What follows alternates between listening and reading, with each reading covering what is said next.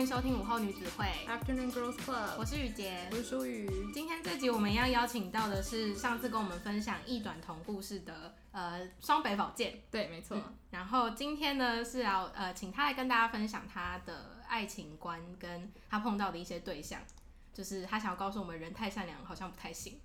对，而且如果你没有听过上上集，就是宝剑第一集的访问的话，就欢迎可以先去点那一集来听一下他谈恋爱算是大概的心路历程吧，就是从异性恋变成同性恋，然后还有他里面有提到一点他爱情观的部分。那我们今天比较是着重在他遇到的情人的特征上面。嗯，上上集中宝剑有提到说他谈恋爱的时候是属于比较全力以赴的。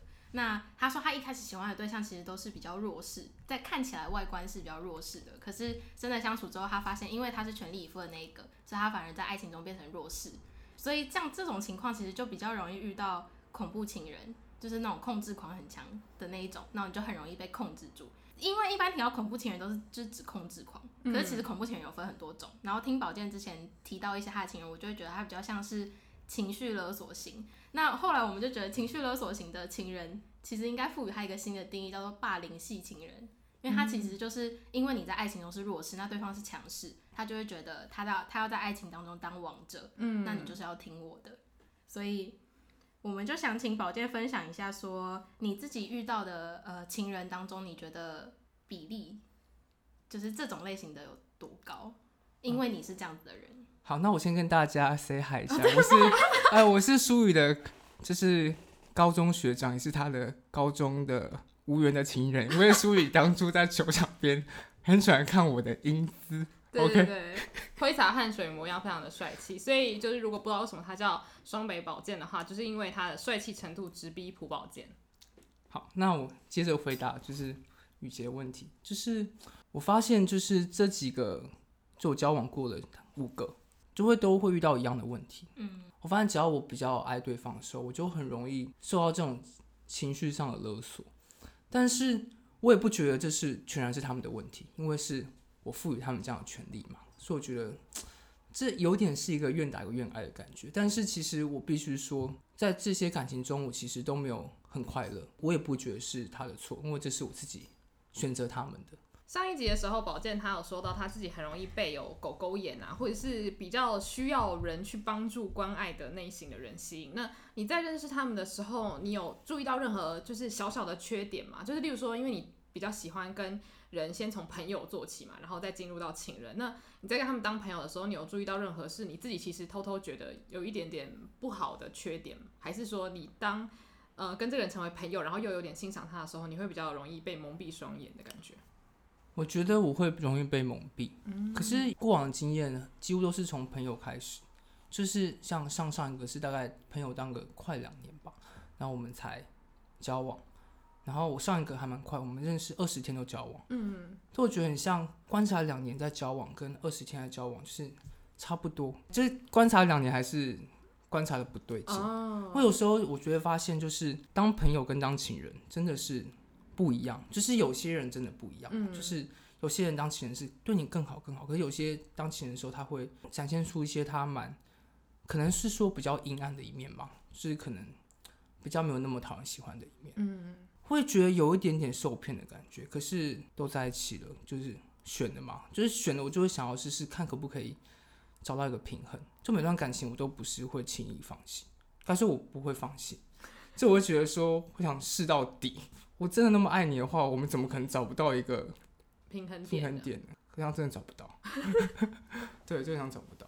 那你有没有那种，就是事后回想，你就会发现，其实从某一天开始，他展现出了某一个行为，其实就预预示了他之后可能会成为比较类似霸凌系的情人这种感觉。就是例如说，他可能一开始看起来就是很无害啊，很可爱萌萌的，可是他其实某一天，例如说，可能在你们刚在一起或是在暧昧的时候，他可能对你说了某一句话，或者是他对你做出了一个很不太合理的要求，你就事后可能分手了第三天想说。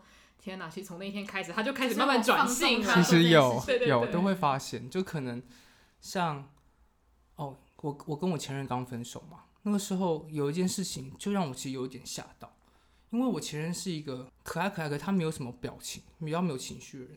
可有一次我们就谈到互加盟这件事情，嗯，他说他脾气很好，可他那天就说，他觉得互加盟的人都该去死，全部都该去死。然后我就想说，什么意思？那天我觉得说他怎么讲话那么激烈，嗯，然后我就说，我觉得虽然互加盟跟我跟我的立场不太一样，但是我觉得他们也有他们想要守护的事情，所以虽然我们立场不同，但是也可能无法理解，但是我不会去那么严重的批评，就是没有什么事情是对方要去死之类的。对，我觉得可能没有那么严重。他说没有，我觉得他们就该去死。然后我想说，天哪，怎么会？讲这种话，就当下的时候，其实我有点吓到，会觉得说，哦，原来这件事情可以让他情绪波动那么大，用那么激烈的言辞，就但是他后面可能会出现一种比较言语上或是情绪上去，对我而言是一种伤害的行为。嗯，对。但是当下你听到的时候，你也是吓到一下下，但想说哈，就让这件事情过去，对不对？对，我会觉得是说，其实饮料也还好，因为我觉得很像。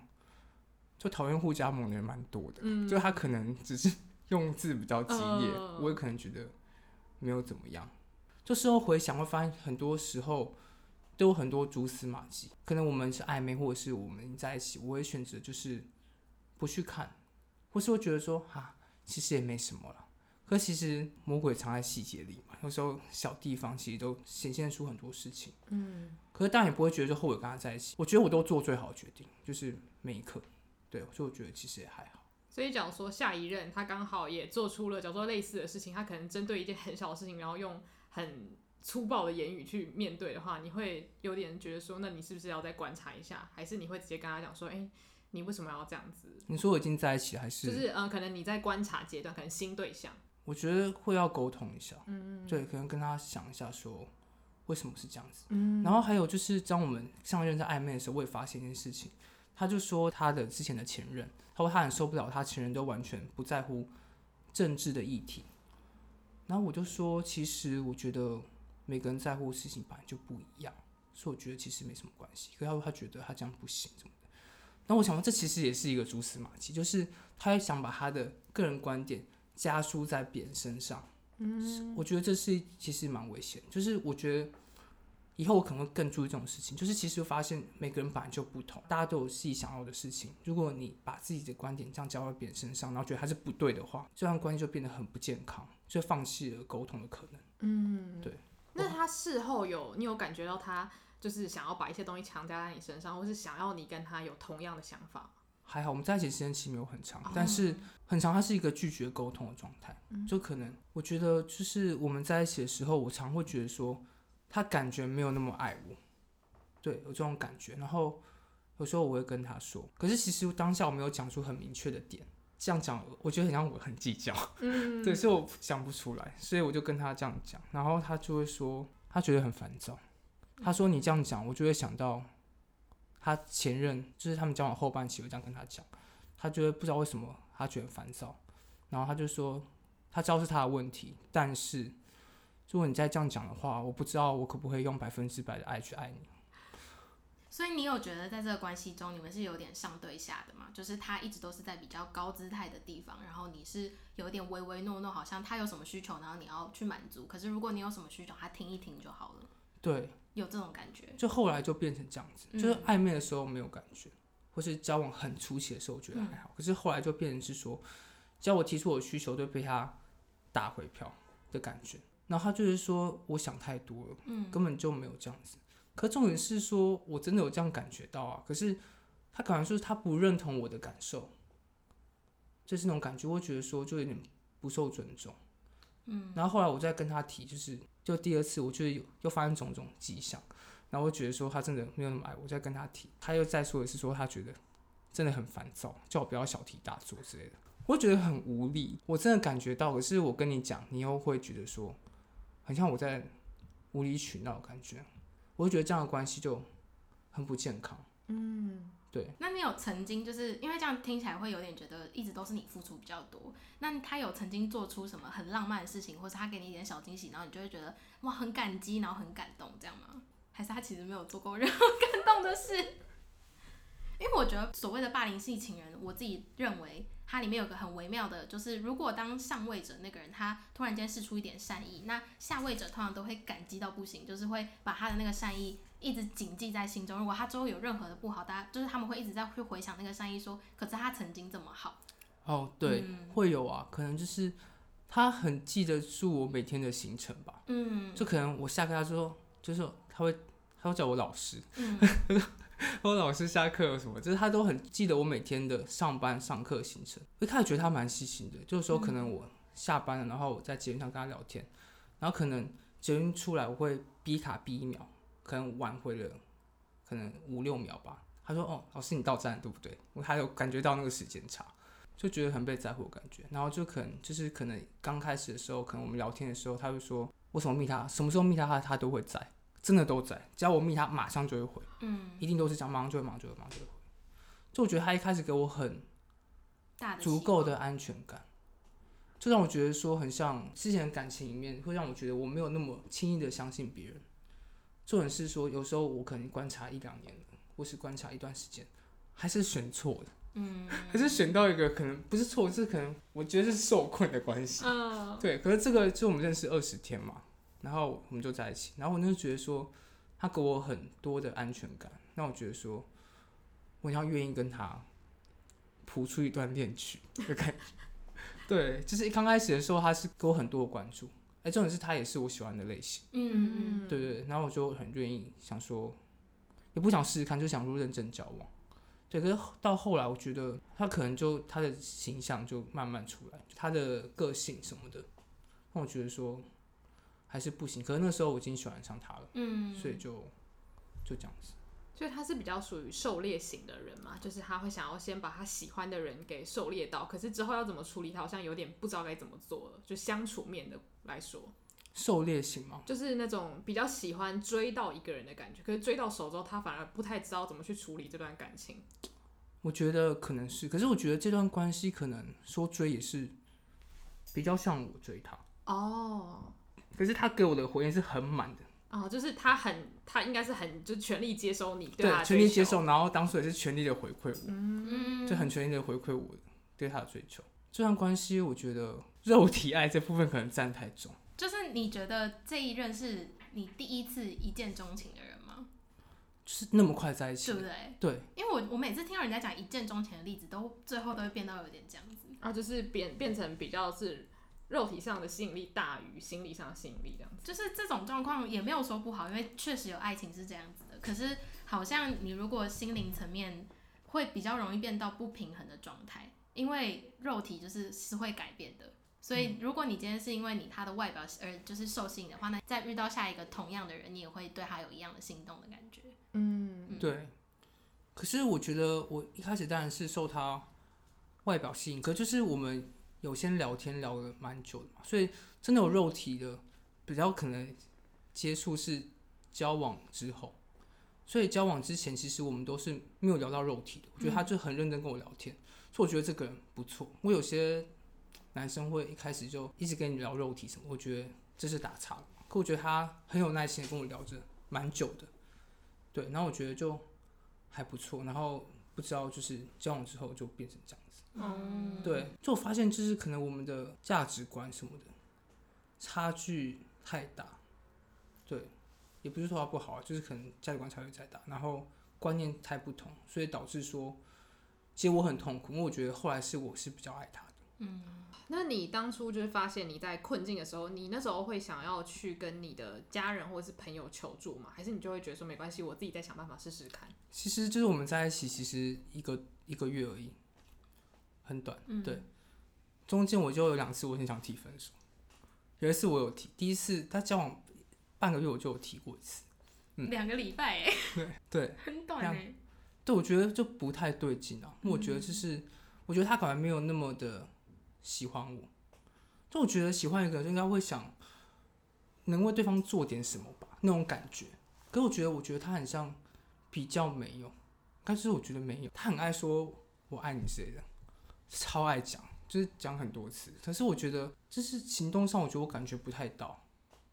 对，然后那时候我就想跟他提出这个问题，然后提出来的时候，他要给我一个说他很烦躁这样的利用，所以当时我就想提分手，就是我打电话给他，就是想分手这件事情。可是我讲到一半，我发现来不及了，就是我真的喜欢上他了。快要讲出来的时候，我觉得说很像，就我内心会觉得还蛮蛮舍不得的，我觉得很像算了。Oh. 对，就是那一刻开始，我觉得说我很像就在这段感情里面，除非他比较跟我是平等的角色，不然我可能就注定要当比较破败的那个。嗯，可是我也觉得就好也没有关系。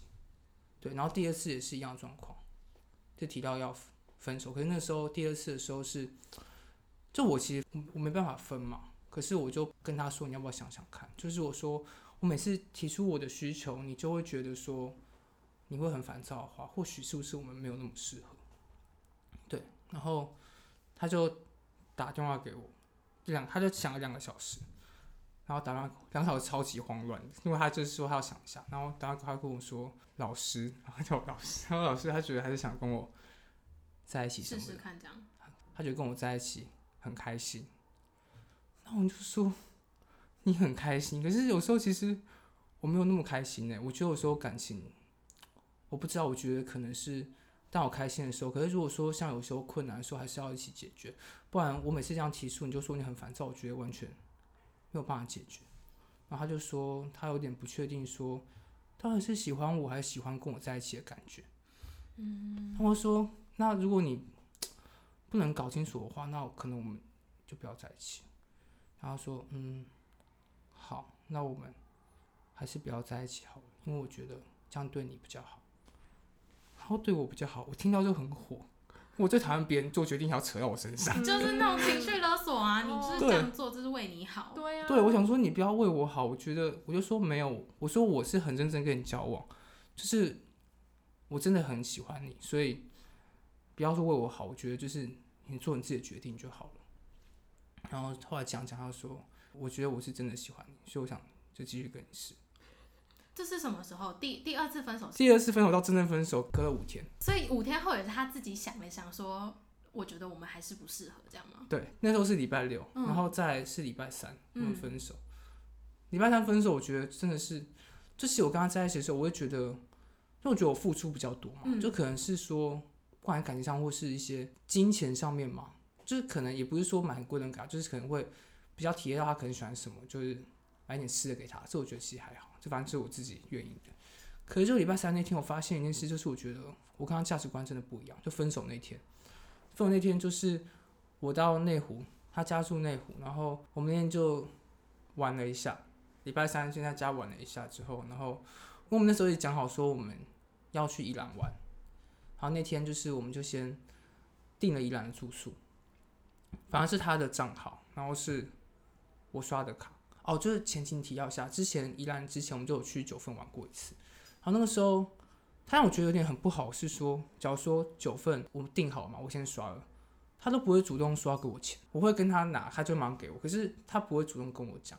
然后那次宜兰，我想说好，那会不会他有别的价值观？那我就说，那我就想说我先刷了嘛，他也知道我刷了，那我就先不跟他拿钱好了。结果后来我们就那天刷完之后，然后我们就晚上去吃饭，吃完饭之后我就回到。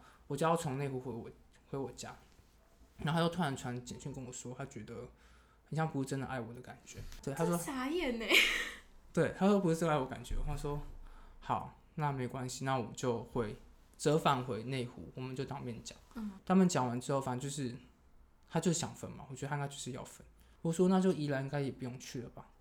他说对啊，他也没有给我钱的意思。就我觉得是我先刷的嘛，那。你起码要付一半吧，或之类的。就是我觉得我的观念是这样子，可是我不知道他的观念到底是什么。就他也没有要给我钱的意思，我就觉得很不 OK。就是我觉得他，我跟他相处的很长，都会有这种感觉，就是有点这种被占便宜的感觉。他真的就是占便宜，Regina George。对，那种感觉。我有问题。好，好我决定我等下有问题我都会举手，因为我怕打扰。就是他年纪比较小吗？他比我小，当时比我小三岁，现在比我小四岁。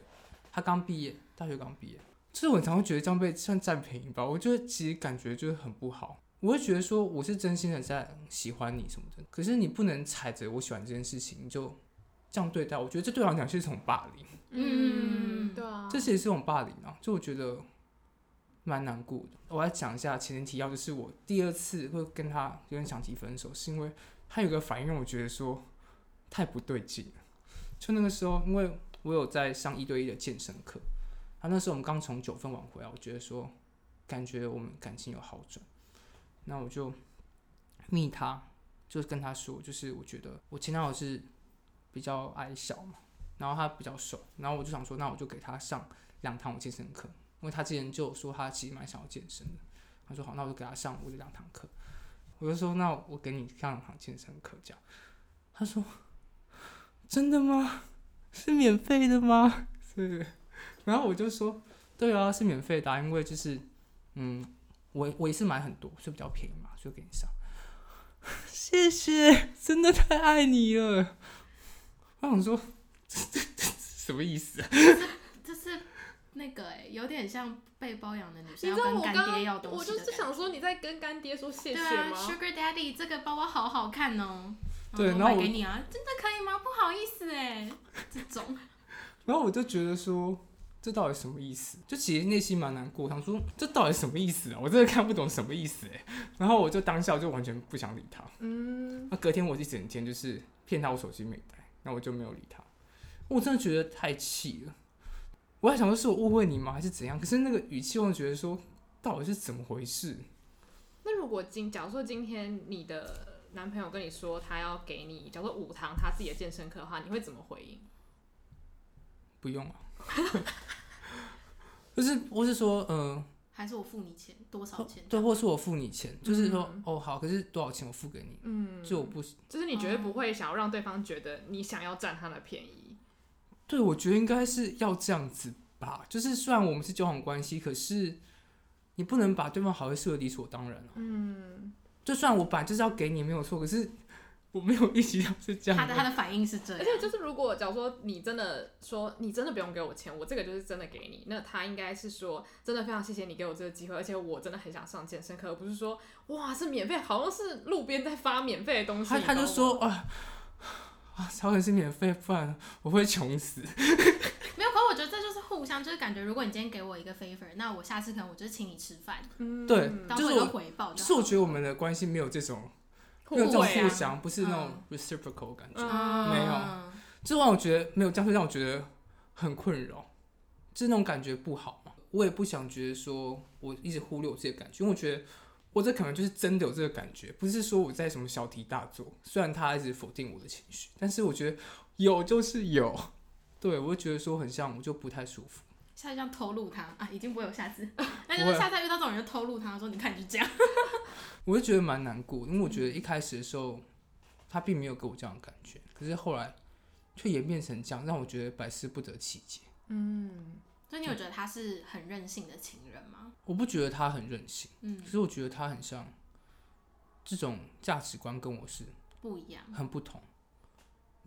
哎、我觉得情侣如果有一方就是经怎么讲，经济能力比较好的时候，好像那个平衡真的要抓很好，因为有些人如果他比较容易落入那种，如果我的另一半很有钱，我就要就是依附着他生活。然后我就可以都不用努力，可是我觉得另外一方面来说，有的人他是觉得他很感谢他自己的伴侣愿意就是付出这么多。我觉得对方是可以很明显感受得出来你是以什么样的态度。对啊，就是就可能我的经济上是比较优势很多，可是他可能用一些他经济允许的方式，或是各种方式小小感谢，我觉得当然也很 OK 啊。可是不要让我觉得说很像都没有感觉，就是我我感觉不到回馈的感觉。虽然就是觉得说一段感情里面，就是你爱就爱他，不要讲那么多。可是我觉得有感觉到被爱这种感觉也是很重要，就是才是一段健康的关系。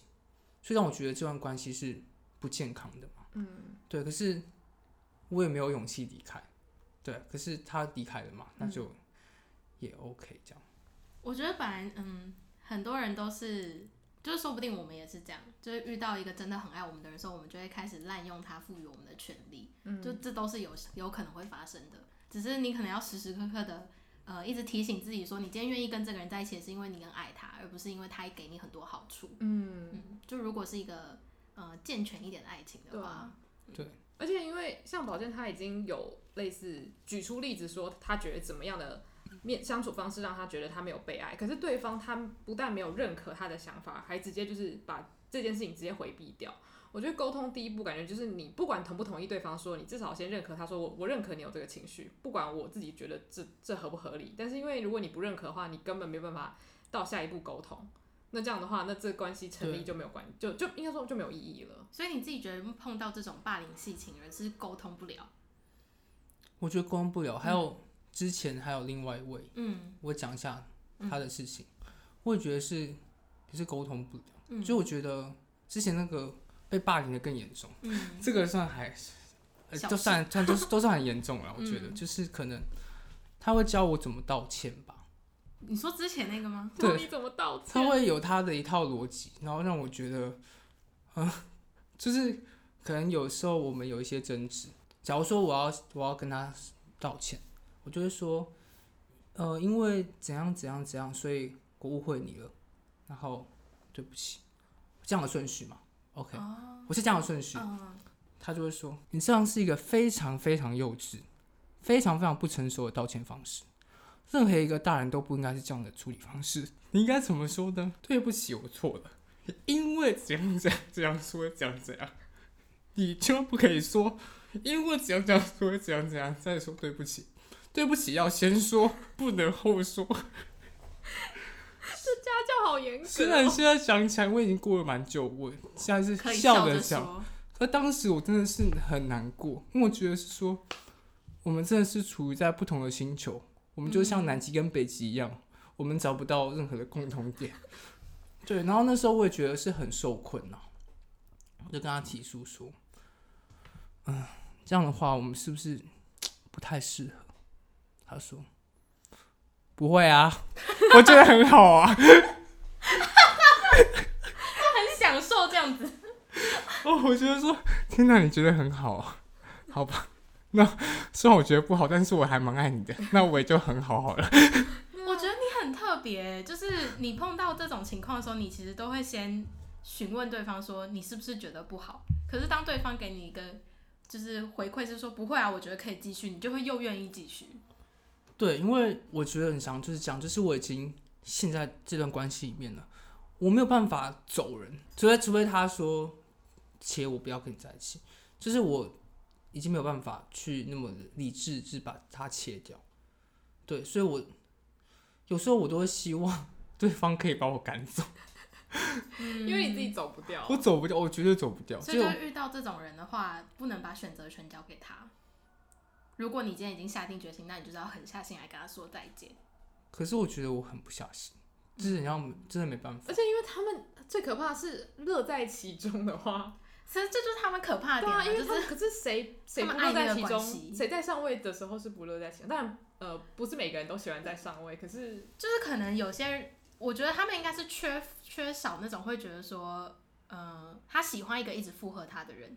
可是因为有些人就是不喜欢一直附和的人，啊，嗯、就他喜欢对方有主见吧。嗯，嗯，所以我猜这种关系里面的霸凌者的那个关系的话，他可能都是喜欢有个小喽啰的感觉。哦，嗯，本来是呆萌，结果变成对啊，然后就是可能他讲说不会之后，嗯，就跟上任类似，不会之后他隔两天又跟我说要分手，就隔两天就说他想想觉得这样不行，不行他说那你前两天是怎样？对。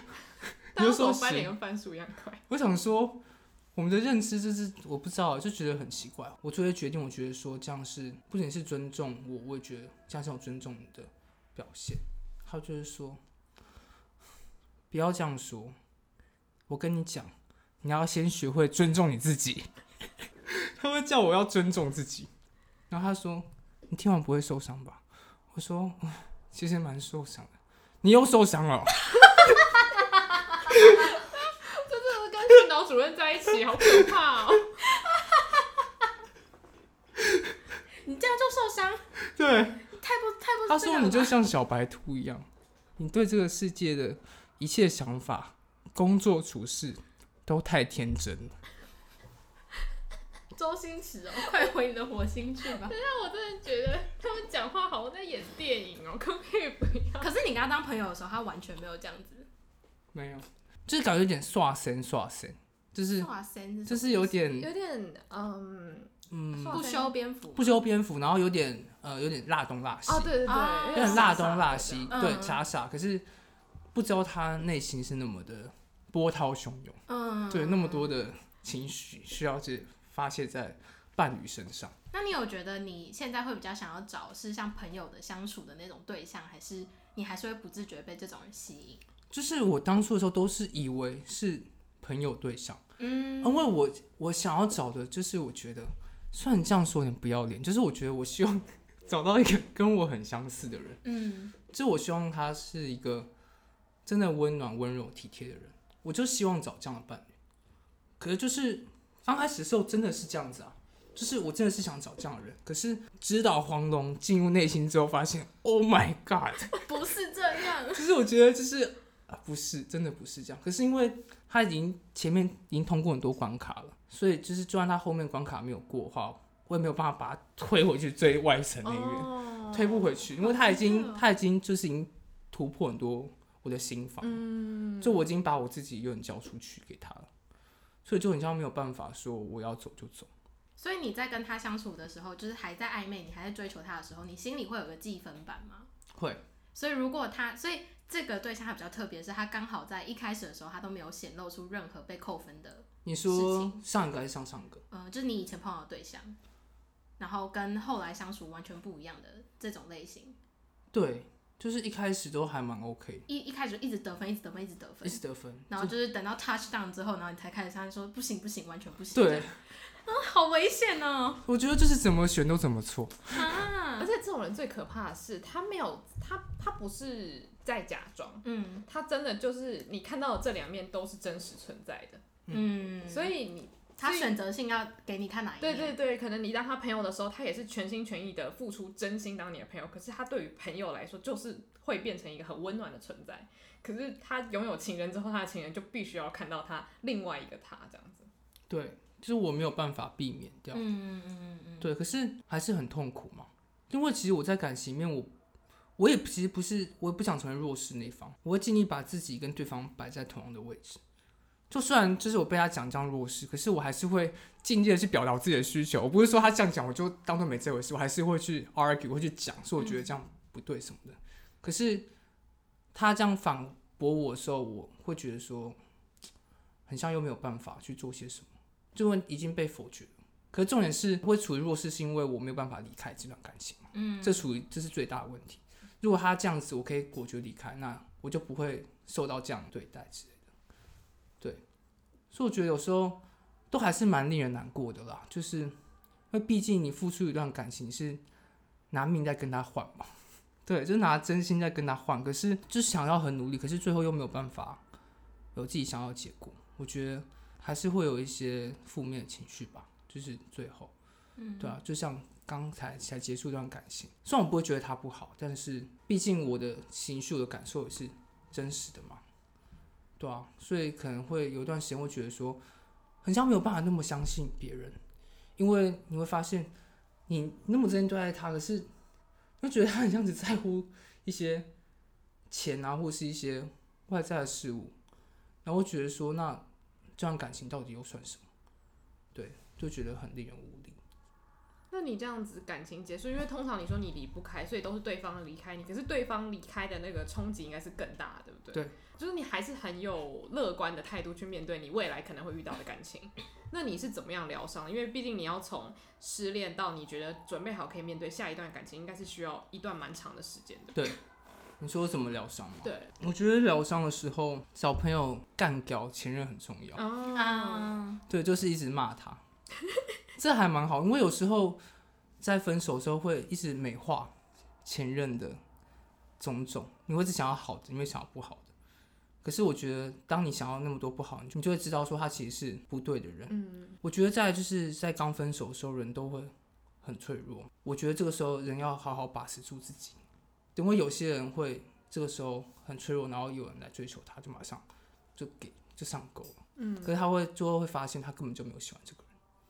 对，所以我觉得有时候这也是要我们要可能要负责一点。就这个时候，如果你内心还有住其他人的话，还有其他人的记忆体还未清楚的话，不可以贸然跟别人在一起。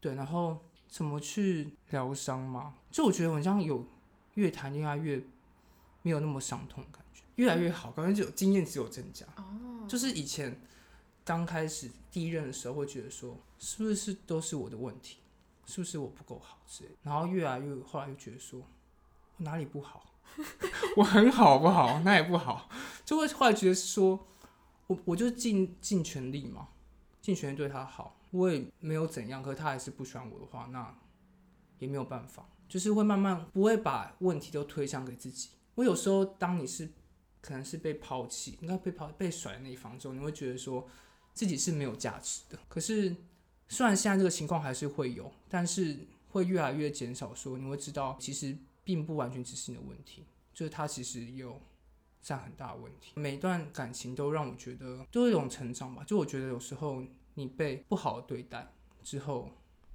你就会知道要怎么好的对待别人。嗯，对，我觉得这还蛮重要的。就是有时候，虽然我觉得这个世界可能还蛮险恶的，但是我觉得我们能够决定的只有自己，就自己能够决定要怎么做。嗯，你没办法阻止你爱的那个人伤害你，但是你可以让自己不要伤害你爱的人。嗯，我我觉得这点很重要嘛，就是我有选择权利。所以当我可能被我认为的比较不善良被伤害过之后，我就不会这样去伤害别人。就我知道怎样做才是正确的，像我第一任的感情，就是他消失了七天，然后才传简讯跟我分手。就这件事情让我想到，就让我知道说以后，如果我真的要跟一个人结束关系的话，我一定要当面跟他说，也不要传简讯什么的，我就当面跟他说清楚，因为我知道那样的伤痛是很大的。虽然那个第一任到现在已经过了好可能六七年了，但是有时候想到这件事情，或者是。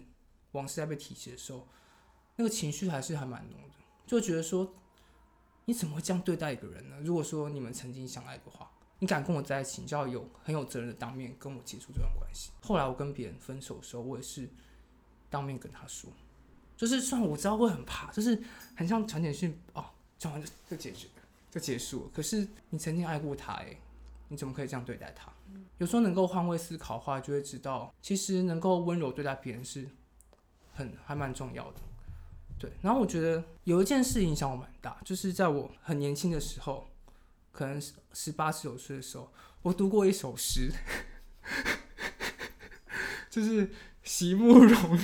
这不是胡乱吧？是 真的，因为他是无，他那首诗是叫《无怨的青春》。那我在这边小念一段。嗯、好，好，他是说，在年轻的时候，如果你爱上了一个人。请你，请你一定要温柔的对待他，不管你们相爱的时间有多长或多短。若你们能够始终温柔的相待，那么所有时刻都将是一种无瑕的美丽嘛。若不得不分离，也要好好的说声再见，也要在心里存着感谢，感谢他给你了一份记忆。然后觉得说，其实虽然有时候伤痛是很很很多的，可是我觉得我不能因为这样的伤痛让我成为一个。不温柔的人，对啊，所以我觉得，或许我很感谢，可能每一段他们都愿意放下一部分的自己，陪我陪我走一段可能我一个人没有办法去过的地方，没有办法看过的风景。我觉得这都是一个很美好记忆，就很感谢他们能够陪我练练习，嗯，练习怎么去爱一个人。对，所以说，如果我能像诗里面说那样，我就能够始终的温柔去对待他们。就是或许他们以后遇到的不同的人，或是找到不同的人可以陪他去走一段没有我的风景的时候，他们或许回想会觉得说啊，当初我当初有好好被温柔对待，所以未来的日子我也可以好好对待别人啊，好温暖哦，哦！而且我觉得你就是那一首诗里面说的那样啊，嗯嗯，你还好吗？还好还好还好，我觉得就是。呃，总结这一集的话，我觉得真的换位思考非常重要，在爱情里面。嗯、所以之所以会有这么多的差距，都是因为对方有一点没有在你的那个角度去思考你遇到的困难，或者是他没有考虑过，在情人眼中，其实我这样霸道的行为是不应该的。那这样子来说，其实因为这么不平衡的关系，所以他一定不是长久的。那对上位者来说，他应该他会开心，因为他有一个可以随时使唤的人。然后随时爱他的人，所以他可以很放心的去做任何他想做的事情，但他从来没有想过，其实，在下面那个人过得多辛苦。嗯嗯。对啊，而且我觉得宝剑他很棒的地方就是，呃，我们可能都会被不太好或者是不太善良的人去利用或者是对待，可是大部分的时候我们可能会觉得说，好，我希望这个人不得好死，或者是我希望我可以活得更好，气死他。但是他反而是有一种，好，我希望我从这个人身上看到我以后绝对不要成为的样子，所以我应该要从这个关系里面学到我可以怎么样变得更好，然后让其他之后跟我在一起的人。可以被更温柔对待，就他反而是想到说这些东西可以带给他好的改变，不会觉得说好像他人生遇到了挫折，或是遇到不好的人对待他，那他的人生就会被这些人错误的影响嘛？对，我觉得变成是他把改变放在自己的手中，他不会觉得说不好的感情等于他的人生是失败的。嗯，对啊，谢谢你，谢谢谢谢你们。哦天哪！而且我觉得你刚读的那个诗。你你那时候读到的时候，你是真的觉得内心被撼动的感觉吗？对，我觉得就觉得被撼动，就是从以前，可能从十七、十十八岁到现在，我一直都觉得对别人温柔是很重要的一件事情，就觉得做一个温柔的人是一件很重要的事情。就是我觉得温柔跟残忍是可以并存，你可以很温柔做很残忍的决定，可是你是要这残忍决定不一定是不好，也是好决定，可是。对别人是温柔的，我觉得很重要。嗯，是温柔让别人觉得他是有被尊重，有被好好对待。不管是对朋友还是对感情，对情人都一样。开始或结束，我都希望我是一个温柔的人。嗯、对，就可能我可以体贴他，温柔的对待他。虽然可能有时候做的决定他可能会难过，可是我有这件事情，我希望在我生命中都可以一直存在。嗯，我突然想到我的偶像基努里维。基哥，他说过一句话，就是他不懂为什么现在的世界温柔或者是友善，就是 kind 这个字，什么时候世界让 kind 这件事情变成一个罪恶？嗯，就是我们如果太温柔的话，好像就很容易被欺负。嗯，但是我们的温柔是因为我们不想要让对方受伤，但其实这样子还蛮容易让自己受伤的。对啊，我觉得做一个温柔的人代价是蛮大的。嗯，可是。不能因为代价很大就不做一个温柔的人。对对对，有时候虽然有风险，但是还是要这样做。因为只要他是你，我觉得是我内心相信的事情。